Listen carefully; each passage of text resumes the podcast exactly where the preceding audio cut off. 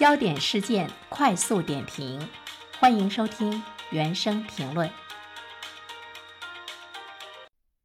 不久前，福建福伦华伦中学小学部五年级课堂上，老师教学生如何使用卫生巾，男生举手主动上台学习使用卫生巾的方法的视频，引发了舆论的关注。这个学校的老师介绍说。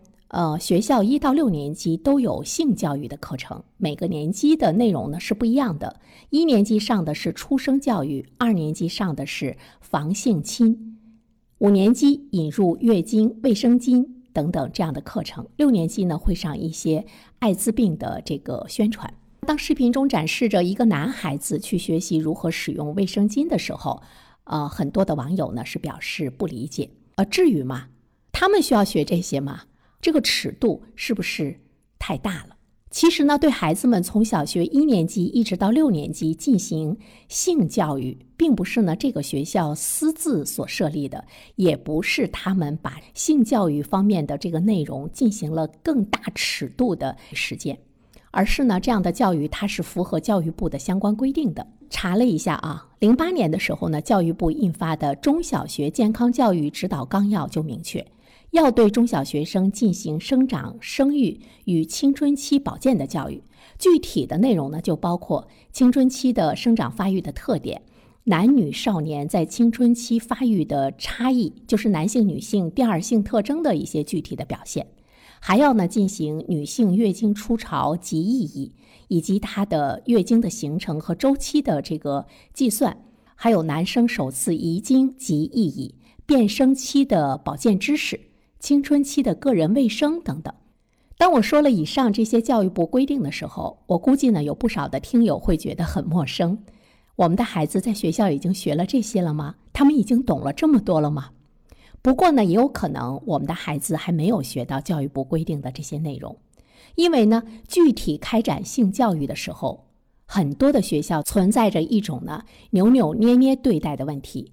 有的学校让学生自学有关内容，老师根本就不讲；还有的学校呢是将男女生分开来进行教育。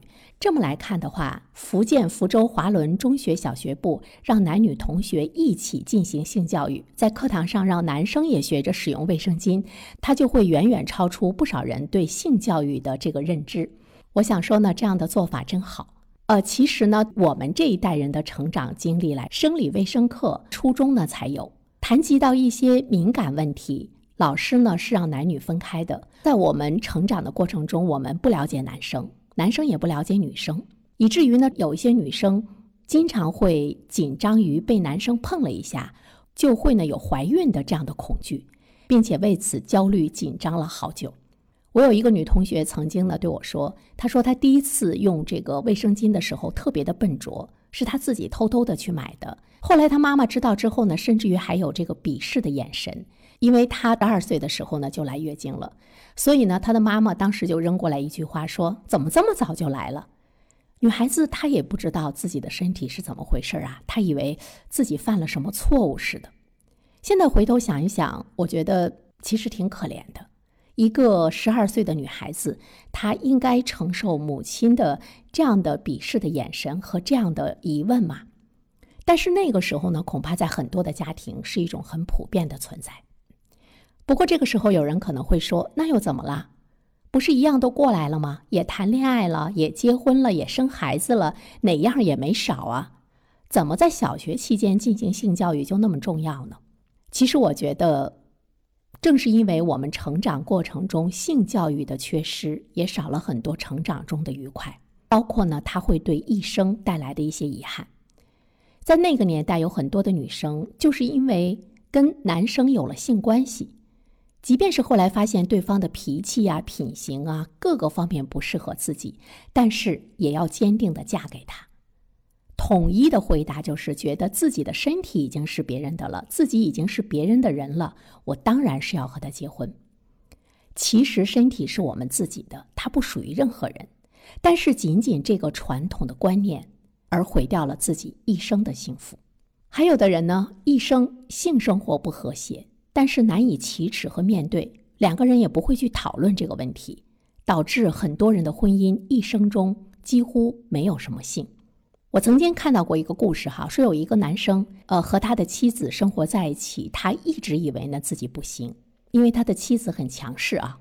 后来呢，他跟另外一个女生偶尔有了一次一夜情之后，他发现自己原来很厉害，他就很疯狂，他就要和他的妻子离婚，他追着要和这个女生结婚。